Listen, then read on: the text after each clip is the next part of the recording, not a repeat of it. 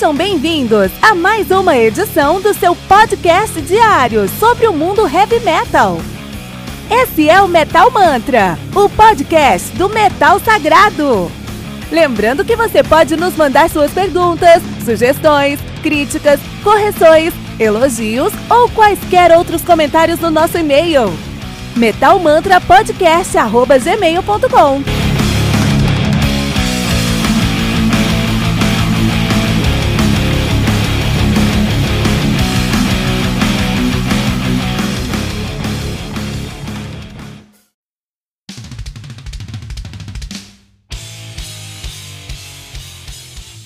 Countdown do, to Extinction de Megadeth, álbum lançado no dia 14 de julho de 1992 pela Capitol Records. Álbum conta aí com 11 músicas, totalizando 47 minutos de play. Megadeth, que são deuses do speed thrash metal, heavy metal de Los Angeles, Califórnia, nativa aí desde 83. Como você bem sabe, já está cansado de ouvir. Em 83 se chamavam Fallen Angels e mudaram o nome para Megadeth em 83 mesmo.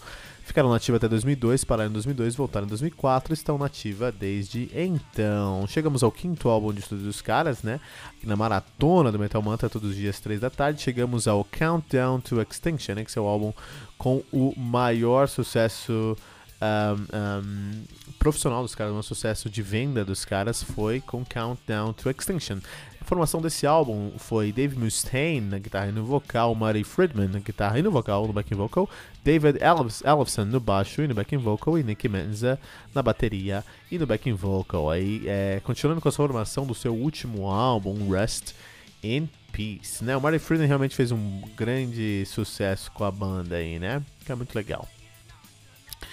Uh, nós temos aí também agora o Megadeth, no, a história do Megadeth, a gente tem uma maratona aqui, é a história, né? A gente fala sobre a história de uma banda.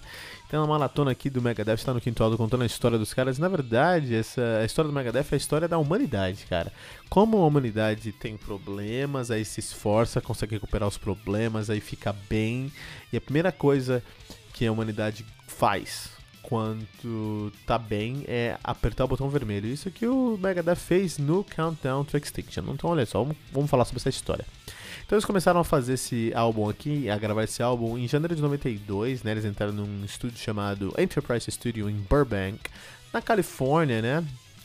Uh, eles gravaram com o Max Norman, eles gostaram da, mixa, da mixagem do álbum anterior, do Rust in Peace, que foi feita pelo Mix, Max. Não Max, Max. A mixagem foi feita pelo Max Norman, devido ao nome dele para Max Norman, né? De qualquer maneira, é, o Countdown to Extinction, Extinction, Extinction levou quatro meses para ser escrito e teve todas as, todo mundo da banda participando na, na composição do álbum, não só o Dave Mustaine, como geralmente acontecia, né? É interessante que é, o próprio Ellefson falou, vamos tentar mudar um pouquinho a direção. Então esse álbum aqui não é tão trash, ele é mais power metal mesmo. Lógico que é um trash com influências de heavy metal. E não tão power mesmo, é mais heavy mesmo. É um trash metal com influências de heavy metal nesse álbum aqui, mais melódico em si, né? O álbum foi lançado em 92, em julho de 92, teve uma excelente recepção, chegou ao número 2 da Billboard, que é um grande indicador, ou seja, vendeu bastante, né? E os caras ganharam a nominação pro Grammy de 93 como melhor é, performance de heavy metal, cara. Isso é muito interessante. E eles também receberam um, o prêmio Genesis, né, da Sociedade Humana, porque o Countdown to Extinction, Extinction é uma música que, segundo essa sociedade, levantava um, tra, é, trazia a pauta, levantava um ponto aí que trazia chamava atenção para o ambientalismo. Isso em 93, né? Então muito legal aí a discussão do Megadeth. Eles sempre tiveram discussões boas, é isso é verdade. Só que eles perderam o Grammy, eles não ganharam o Grammy. Sabe quem ganhou o Grammy de 93 para melhor performance de heavy metal? Nine, in, Nine Inch Nails, cara, com o álbum Wish, que nem é heavy metal, cara. Então, assim, Grammy, cara, por favor, não se preocupem com o Grammy. De qualquer maneira, o próprio Mustaine ficou muito decepcionado, né? Ele falou assim, ó. Uh, foi um momento muito bizarro, porque a gente, tudo que a gente tinha trabalhado, a quantidade de trabalho que nós tivemos, colo colocamos nesse álbum para chegar nesse momento e a toda aquela esperança, né? Literalmente foi embora em um segundo. deve ser embaçado, né? Se trabalhar e você, o metaleiro não espera ganhar o Grammy. Talvez eles esperassem, porque eles estão em outro nível, mas o metaleiro não espera ganhar o Grammy, sabe? De repente você é indicado, já fica assim. Aí você chega lá na noite, você escuta os outros, os outros candidatos, fica confiante, começa a ter esperança e do nada vai pro Nine Inch Nails, cara. É embaçado mesmo, né? Uh, eles tiveram uma turnê mundial que é, foi lançado junto com esse álbum, né, em 92. E olha só, eles tiveram o White Zombie e o Pantera abrindo shows deles. E eles fizeram toda essa turnê no mundo inteiro. E no final dessa turnê, essa turnê terminava na, na, na, nos Estados Unidos, Estados Unidos e Canadá, né? E aí no começo de 93, eles tinham Stone Temple Pilots abrindo para eles. Aí um mês de turnê e eles cancelaram os shows dessa turnê, incluindo algumas datas no Japão, porque o Mustaine tinha voltado a usar drogas e tava numa sala de emergência, na UTI de um hospital, cara. Olha só que merda. Foi pra reabilitação, sete semanas de reabilitação e ele saiu de lá sóbrio, né? Mas olha que merda, tava tudo dando certo e começou as merdas acontecerem ali por causa das drogas de novo, cara. E aí, em 93, no meados de 93 ali, eles ficaram. Eles tiveram alguns shows com Metallica na Europa, né? Já ali um, um pezinho no Big Four. Um pezinho do Big Four. E aí depois eles voltaram pra Inglaterra, onde eles tocaram com Diamond Head e com, com, com o Metallica também. Depois disso, eles foram tocar, abrir o show do Aerosmith no Get a Grip Tour, né? Aerosmith que já é aí, abrir encher estádio, né? Depois de três shows abrindo os shows do Aerosmith, o Aerosmith dispensou o Megadeth por causa da comportamento selvagem do Mustaine, cara. Pensa nisso. Já a Capitol Records, né? O selo falou, não, eram restrições artísticas. Uma merda, cara. E aí depois eles cancelaram a turnê americana, né?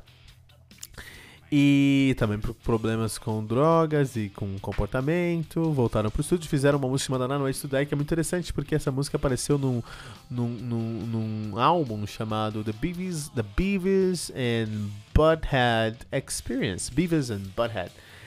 Eu assistia muito isso quando era moleque, cara, muito mesmo, cara. Eu lembro desse show, desse episódio onde eles falam, porque no final de cada episódio do Beavis and Butthead, eles liam. Eles comentavam vídeos da MTV. Eu lembro eles comentando Megadeth, eu lembro muito disso, na verdade.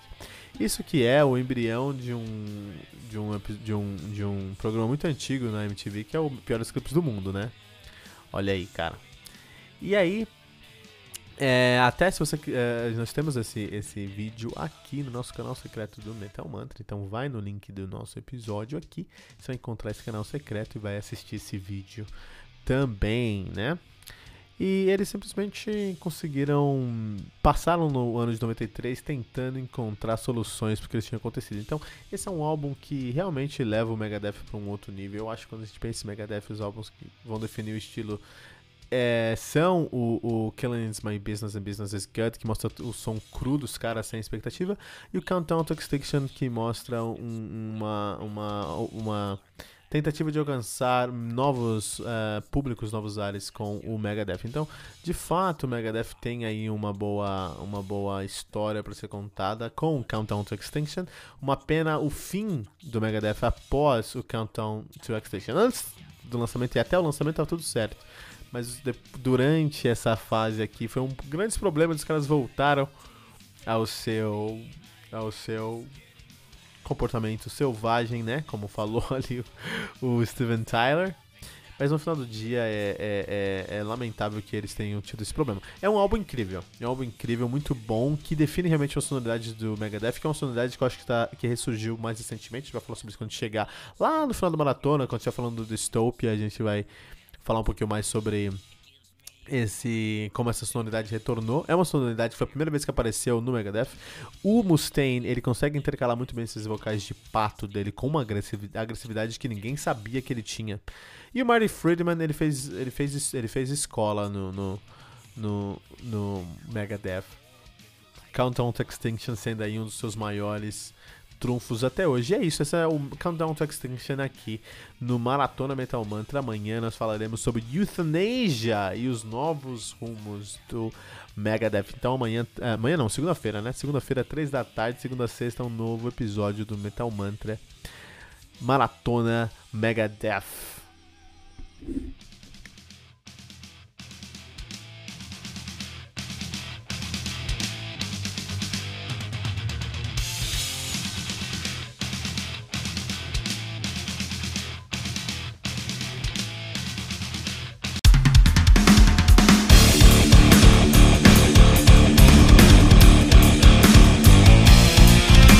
Você ouviu mais uma edição Metal Mantra, o podcast do Metal Sagrado.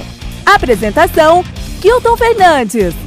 Não deixe de compartilhar a palavra do metal compartilhando esse episódio, usando a hashtag Metal Mantra.